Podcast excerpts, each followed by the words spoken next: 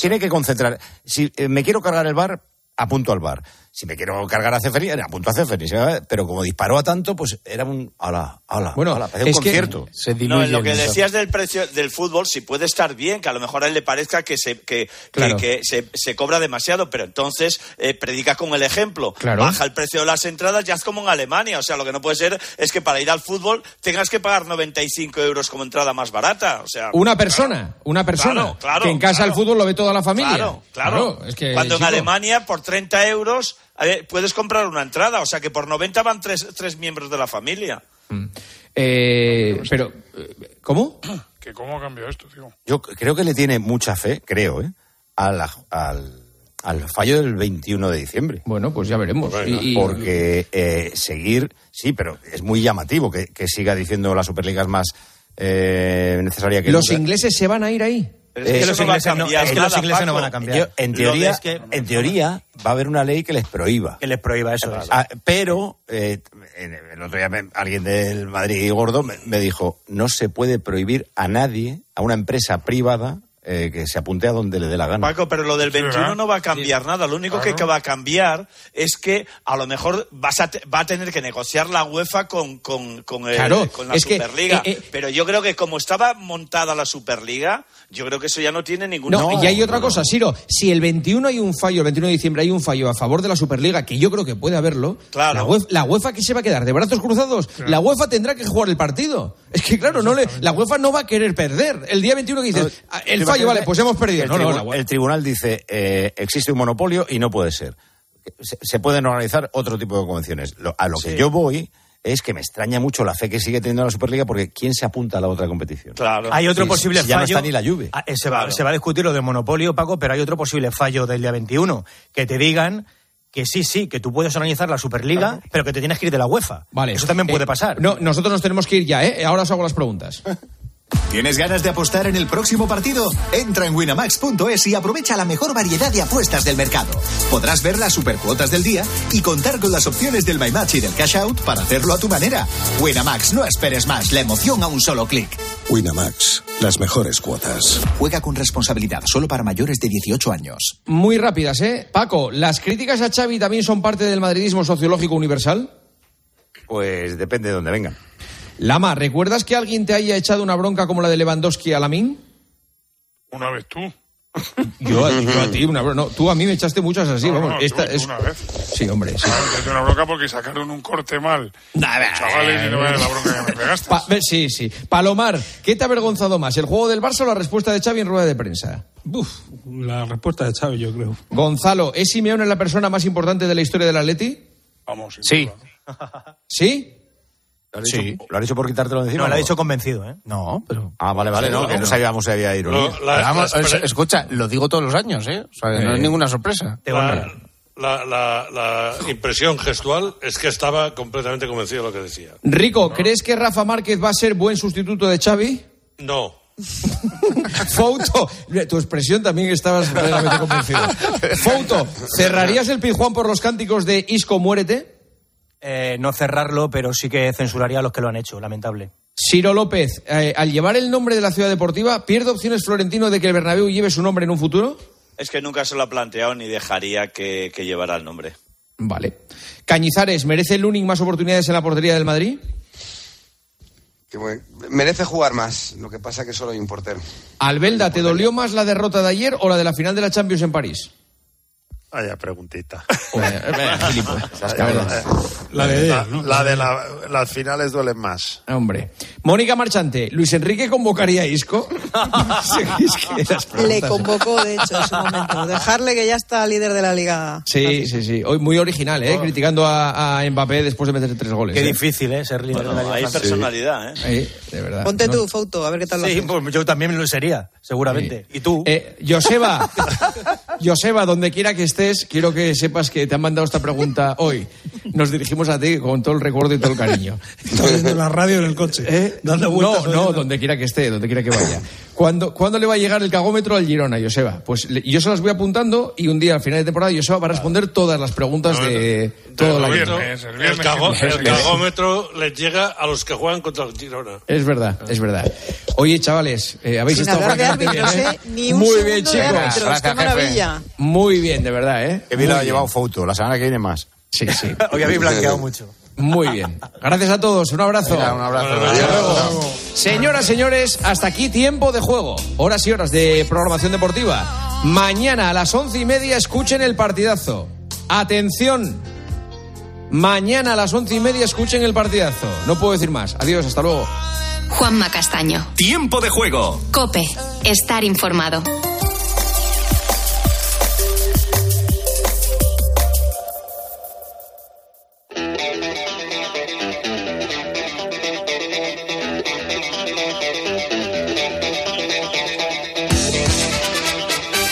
Buenas noches y bienvenidos. Arrancamos la semana del 13 de noviembre. Nos llevará hasta el 19 de noviembre. Por cierto que en la realización del programa está el gran Javier Campos. Eh, Nosotros somos absolutamente conscientes de la situación de nuestro país. Naturalmente no somos indiferentes, aunque el encargo que tenemos es ayudaros a evadiros a estas horas de la noche. Por tanto, si os parece, vamos a ello. Adelanto del programa de esta noche. Crónica Negra, La Dama Oscura, Mónica García, buenas noches. Hola Adolfo, buenas noches. Pues hoy vamos a abrir el expediente de la estadounidense Eileen Wuornos, una mujer que pasó de ser una delincuente muy agresiva, pero una delincuente común, a convertirse en una asesina en serie. ¿Cómo es estar aquí? Pues está bien, pero tengo problemas con algunos celadores a quienes no les gusto.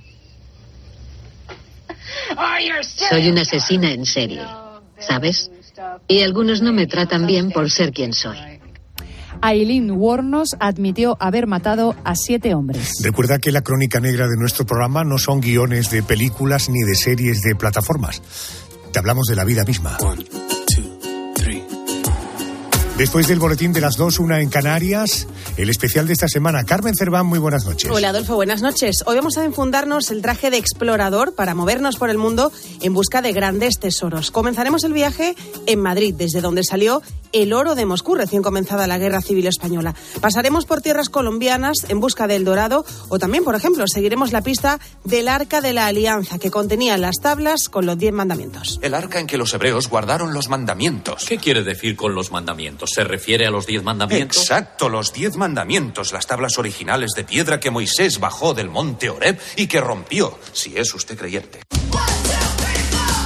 Y el dati de cuestión del programa es, querido Pedro González, muy buenas noches. Querido Arjona, muy buenas noches. A ver, ¿qué tenemos hoy en el porqué de las cosas después del boletín de las 3.2 en Canarias? Pues mira, hoy vamos a volver a buscar respuestas sencillas a preguntas complicadas. Como por ejemplo, una que no sé si a ti te preocupa o no, pero a mí siempre que llego a casa por la noche me preocupa mucho. ¿Por qué se me corre el rímel?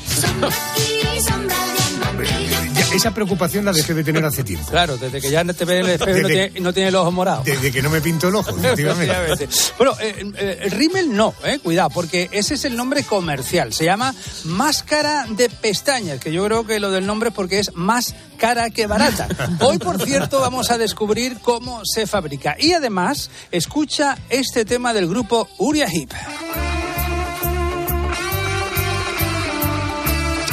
Suena, Qué- verdad? Qué época tan maravillosa viví, me encantaban. Te estoy hablando de los 80, señor. cuando el rock sinfónico y esta gente que además son muy polifónicos. Mira cómo suenan.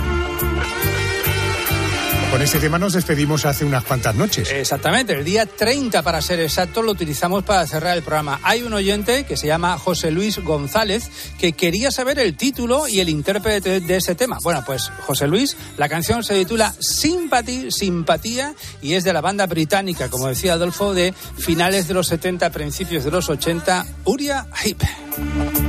And if looking for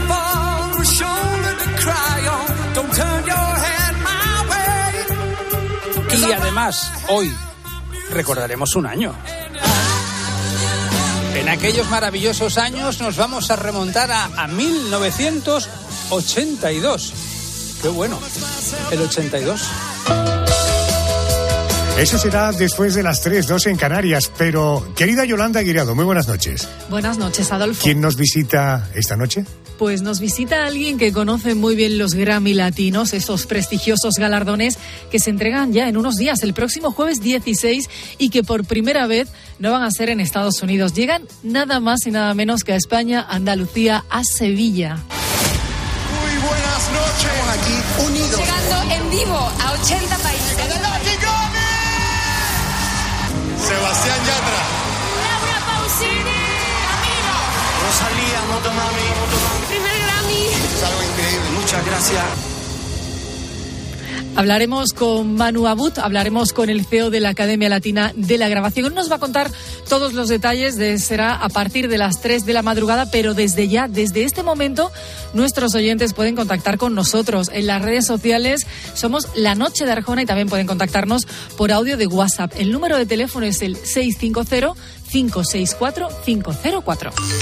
Bueno, quiero agradecer a la Academia de los Grammy Latinos por haberme invitado a la gala, así que Oh ya, os, ya os contaré cómo se vive este acontecimiento. El Memorias del programa es Andrés García. Muy buenas noches. Buenas noches, Arjona. Ya tenemos eh, seleccionados los asuntos eh, que vamos a proponer a los oyentes para hacer un ejercicio de memoria, para poner a prueba su percepción del paso del tiempo. Solo voy a dar un titular. Estábamos nada más hablando de que en unos días se iba a inaugurar el Mundial, el polémico Mundial de Fútbol de Qatar de 2022. Venga, empezamos.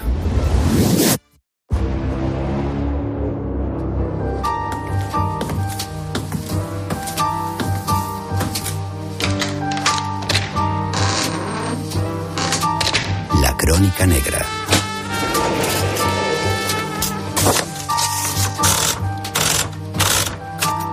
Expediente 94014.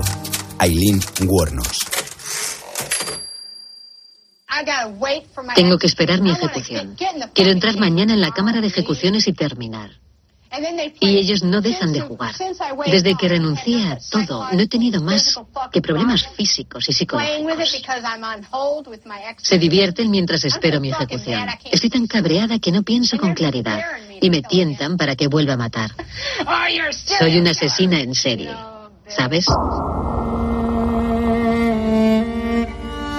Esta historia escribió su final en 2002, el año en el que Aileen Wuornos fue ejecutada mediante inyección letal por haber matado a seis hombres. Y el comienzo de esta historia nos traslada a la infancia de esta asesina en serie. Su niñez fue de todo menos feliz. No conoció a su padre, un pederastra que se ahorcó en la cárcel, abandonada por su madre, forzada por su abuelo, maltratada por su abuela. Si pudiera repetir mi vida, si hubiera tenido una familia normal, con estabilidad económica, todos muy unidos, seguramente habría sido una ciudadana estadounidense excepcional. Aileen Wuornos comenzó muy joven a escribir su historial delictivo, a protagonizar continuas entradas y salidas de prisión y a prostituirse para ganar dinero. Si pudieras ayudarme de algún modo, también yo podría hacer algo por ti. En 1989, a sus 33 años, mató por primera vez. La víctima fue Richard Mallory, un alcohólico ex convicto en cuyo historial aparecían varias violaciones. No te alejes demasiado. Eh, no, no, no, no, no. Quiero un poco de intimidad. No me gustaría que me arrestasen. Joder, a mí tampoco. Contrató los servicios sexuales de Wornos y su rostro fue el último que vieron sus ojos.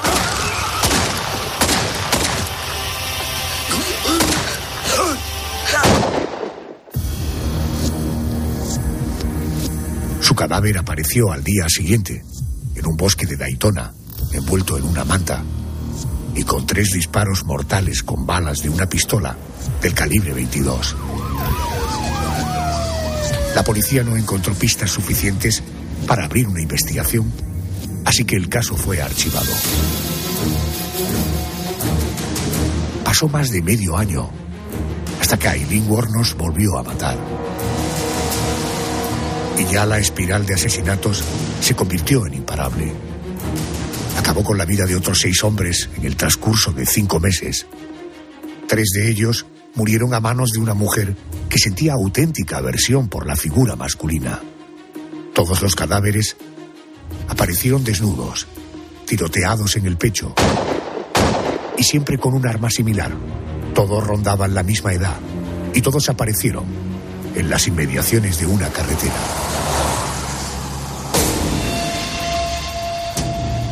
Tras recabar testimonios y pistas, el FBI comenzó a sospechar que detrás de los crímenes había una o dos mujeres con el perfil de un asesino en serie, pero sin un móvil claro. El retrato robot resultó clave en la investigación. Varias llamadas telefónicas dirigieron a la policía hacia Aileen Wornos y su amante y pareja de fechorías, una mujer llamada Tyria Moore. Mientras dormía dentro de un coche entre botellas vacías de alcohol, Wornos fue localizada y detenida. ¡Eh, eh, eh! ¡Tío! ¿Qué coño estás haciendo? Tranquila, señor. Tiene derecho a permanecer en silencio. Todo lo que diga podrá ser No me en su contra. tío. Confesó haber matado a seis hombres. Alegó que lo hizo en defensa propia, porque trataron de atacarla tras haber contratado sus servicios. ¿Fue lo de Mallory en defensa propia? Sí, y algunos otros también. Pero no hay nada que hacer. Me darían más años de condena. Nunca serían justos conmigo, ¿entiendes? No serían justos. Solo me fastidiarían un poco más. Solo me queda la muerte.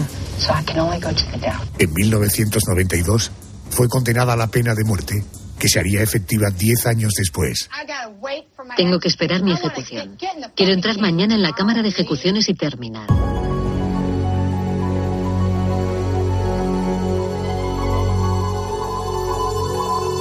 Antes de que le administraran la inyección letal, la asesina en serie dijo, volveré.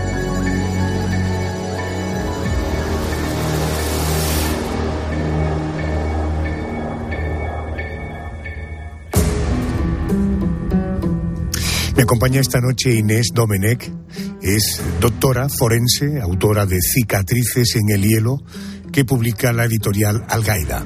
Doctora Inés, muy buenas noches y bienvenida a COPE. Buenas noches, eh, Adolfo.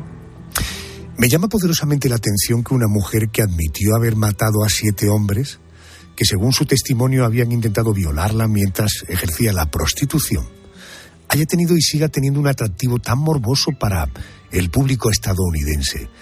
En su opinión, ¿dónde cree que radica la fascinación que esta homicida produce en el público? Eh, pues creo que en la propia historia, en la propia historia que es muy compleja. Además, nos crean como una sensación ambivalente, porque por un lado, si hemos conocido un poco de su infancia y de su vida, la vemos como una víctima, pero después se convierte en un verdugo que, que, mata a siete hombres y que destroza a esa familia. Entonces yo creo que es la propia historia y esa ambivalencia. Eh, Desde luego, lejos de justificar, pero sí para entender esa cierta empatía que ha despertado esta asesina, eh, asesina en serie en Estados Unidos. Eh, Estoy de acuerdo con usted que es fundamental conocer su historia. Por tanto, vamos a ello. Eh, ¿Dónde creció Aileen Wuornos? Eh, ¿Quiénes fueron sus tutores? Oye, ¿qué le llegaron a hacer? Bueno, ya hemos oído un poco en el corto de inicio lo, lo que le pasó en la infancia a Aileen. Aileen, eh, su madre, eh, se casa con un pederasta que la abandona y Aileen no llega a conocer a, su padre. Y además su madre eh, la abandona con sus abuelos cuando ella era muy, muy, muy pequeña, tenía cuatro añitos. Y ella va, se, se va, la abandona y se va a iniciar una nueva vida. Y allí sus abuelos, pero empieza un calvario para ella, totalmente, porque su abuela la maltrata físicamente, brutalmente, y además su abuelo también lo hace brutalmente, pero no solo físicamente, sino que mm, parece que es sexualmente también, con numerosas violaciones y agresiones. Con lo cual ella ya empieza, parece ser, a los 10 años a tener relaciones sexuales pues con compañeros de, de clase a cambio de dinero o de, o de cigarrillos, parece ser, incluso que los que la mantiene con su hermano. O sea, ella ya su desarrollo psicológico y sexual no está siendo eh, eh, normalizado, ¿no? Siendo una niña, queda embarazada, da a luz en Detroit el 23 de marzo del 71. A raíz de ese momento los abuelos eh, dieron al bebé en adopción, la echaron de casa. Fijaros el cúmulo, lo que decía la doctora, ¿no? Esta primera impresión que tenemos de auténtica víctima. ¿Cómo llegó a sobrevivir física y emocionalmente a todo aquello siendo apenas, no sé, un adolescente? Bueno, ya hemos visto que su desarrollo psíquico y sexual no debió ser eh, adecuado. Una niña que en una infancia tiene que recibir el cariño y la protección y solo recibe eh, respuesta violenta, pues ¿qué hace ella? Pues adoptar esa respuesta violenta para ella eh, responder con los estímulos exteriores. Entonces ella ya se mete en una espiral de violencia. Pero de todas formas, además, ella tiene la desgracia que es que la abandonan. Cuando ella, por lo visto, la, la dejan y la echan de casa, ella tiene que vivir en el bosque. Por, entonces ella tiene que ir a una gasolinera a ducharse y empieza a buscarse, intenta al principio buscar trabajo, pero ya tiene la única solución de prostituirse. Entonces empieza a prostituirse y además ella tiene un carácter muy violento, al parecer. Entonces tampoco agrada mucho ni tiene buenas relaciones, entonces también agrede, se pelea y, ella misma se introduce en, una espiral de, violencia con un comportamiento totalmente autodestructivo, ¿no? Pues, ¿Hay algún momento en el que ella intenta eh, poner un cierto equilibrio en su vida. Me voy a septiembre del 76. Aileen Wuornos hizo autostop hasta Miami, en Florida, donde conoce al presidente del club náutico Lewis Fell, un hombre de 76 años, 50 años mayor que ella. Ellos se casaron solo unos meses después. Eh, ¿Qué fue de aquel matrimonio? Supongo que un fracaso, ¿no? Claro, ella intenta siempre buscar el cariño y el amor y la protección de alguna persona mayor o una persona, de alguna persona. Y claro, ella lo intenta, por supuesto, y pero ella mm, se casa con él, lo intenta, pero ella sigue con su conducta violenta, con su conducta autodestructiva. Ella sale por las noches, se emborracha y por lo visto llega un momento en que golpea violentamente a su marido este ya eh, pues mm, consigue una orden de alejamiento y una anulación del matrimonio, con lo cual ella vuelve a estar en la calle y otra vez vuelve a la conducta delictiva y una conducta delictiva cada vez más agresiva. Te recuerdo que esta noche estamos conociendo el expediente de una de las asesinas en serie americanas más conocidas de la historia. Si has visto la peli Monster, protagonizada por Charlize Theron, seguro que sabes de quién te estoy hablando. Eh, doctora, ¿quién es Tiria Moore? ¿Y qué papel juega esta mujer en la vida de Aileen Wuornos? Juega un papel muy importante porque ella, eh, en este intervalo que, ella se separa de su marido, se muere su hermano, que ella es la que cree que es la única persona que la quiere en este mundo. Por supuesto, sigue con la prostitución, pero cada vez ella dicen que odia más a los hombres. Y eh, cuando tiene 28 años ella se declara lesbiana y ya declara abiertamente que odia a los hombres y conoce a esta mujer pues, de 28 años en, un, en un bar, ¿no? Se enamora, dice ella que es un flechazo, que se enamora locamente y después lo veremos que, efectivamente es así. Y, entonces ella coge y, y, se va y se va con ella. Entonces ella, Aileen, la mantiene económicamente con la prostitución pero va viendo que ella cada vez eh, este se deteriora más físicamente, que tiene un problema económico y ella va aumentando su espiral de violencia. Es decir, ella ya hace robos de, de eh, robos de mano a, mano armada y además siempre va con una pistola. Y entonces ya esta mujer, pues ella parece ser que encuentra el amor con, con, ella y intenta mantenerla a toda costa. Correcto. Claro, hay, un momento eh, donde eh, se traspasa la línea de ser una delincuente agresiva a convertirse en una asesina en serie. A partir de ahí empiezan los asesinatos. Hablo del año 89, del año 90. Siete víctimas mortales en apenas 12 meses. La alarma social y al mismo tiempo la fascinación por aquel caso, sin duda, ocupaba las noticias. ¿Podría haberlos cometido una mujer? Por el momento no hemos podido confirmar un perfil con certeza.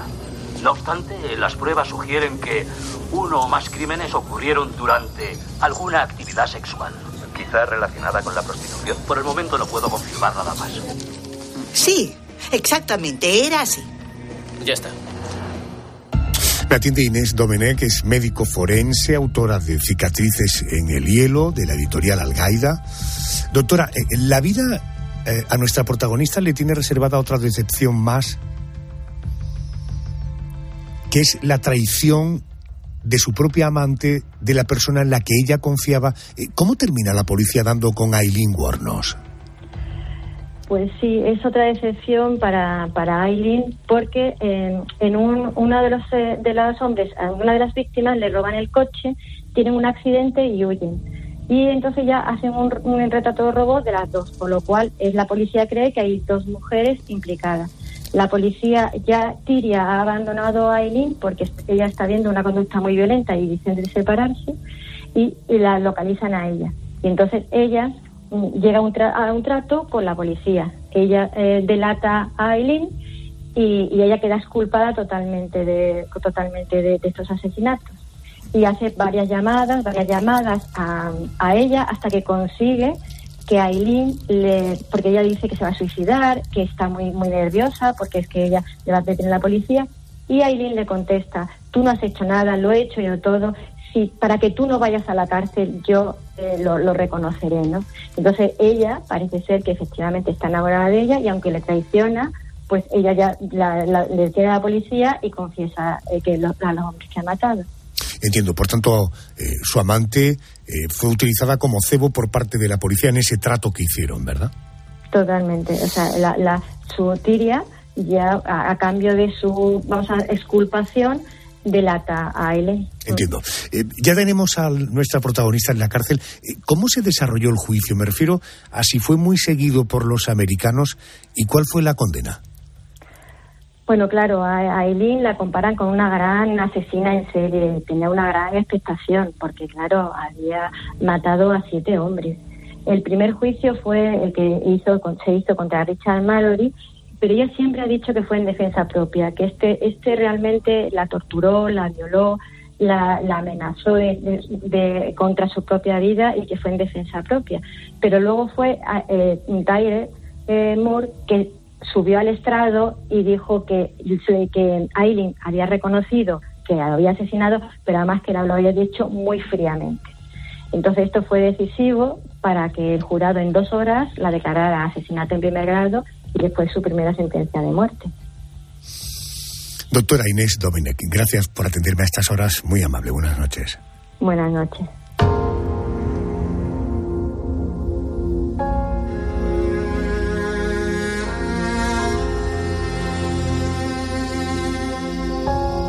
En el año 2001, Aileen renunció a la defensa legal, despidió a sus abogados y exigió detener cualquier tipo de apelación en marcha. De alguna manera, buscó un final rápido para todo aquello, desdiciéndose de todo lo declarado anteriormente. Aileen Ward nos dijo, Maté a esos hombres. Les robé tan fría como el hielo. Y también lo haría de nuevo. No hay ninguna oportunidad de mantenerme viva o algo así, porque mataría de nuevo. Tengo odio arrastrándose por mi organismo. Estoy tan harta de escuchar esa cosa de está loca. He sido evaluada tantas veces. Soy competente, cuerda, y estoy tratando de decir la verdad. Soy alguien que odia en serio la vida humana y que mataría de nuevo. Si pudiera repetir mi vida, si hubiera tenido una familia normal, Aileen Wuornos fue ejecutada por inyección letal en 1992. Su cuerpo fue incinerado y sus cenizas fueron enterradas en su ciudad natal, en Rochester.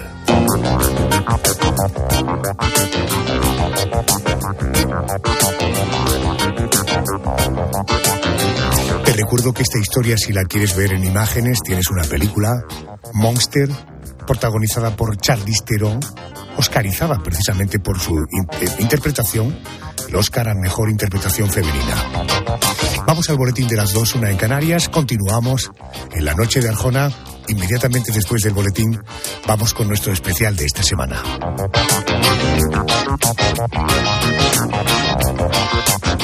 Thank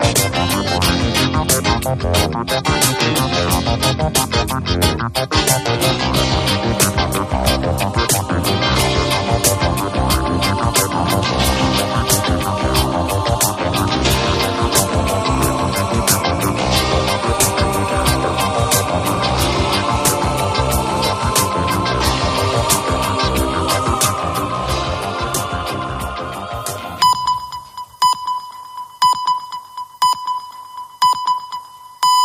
Son las dos, la una.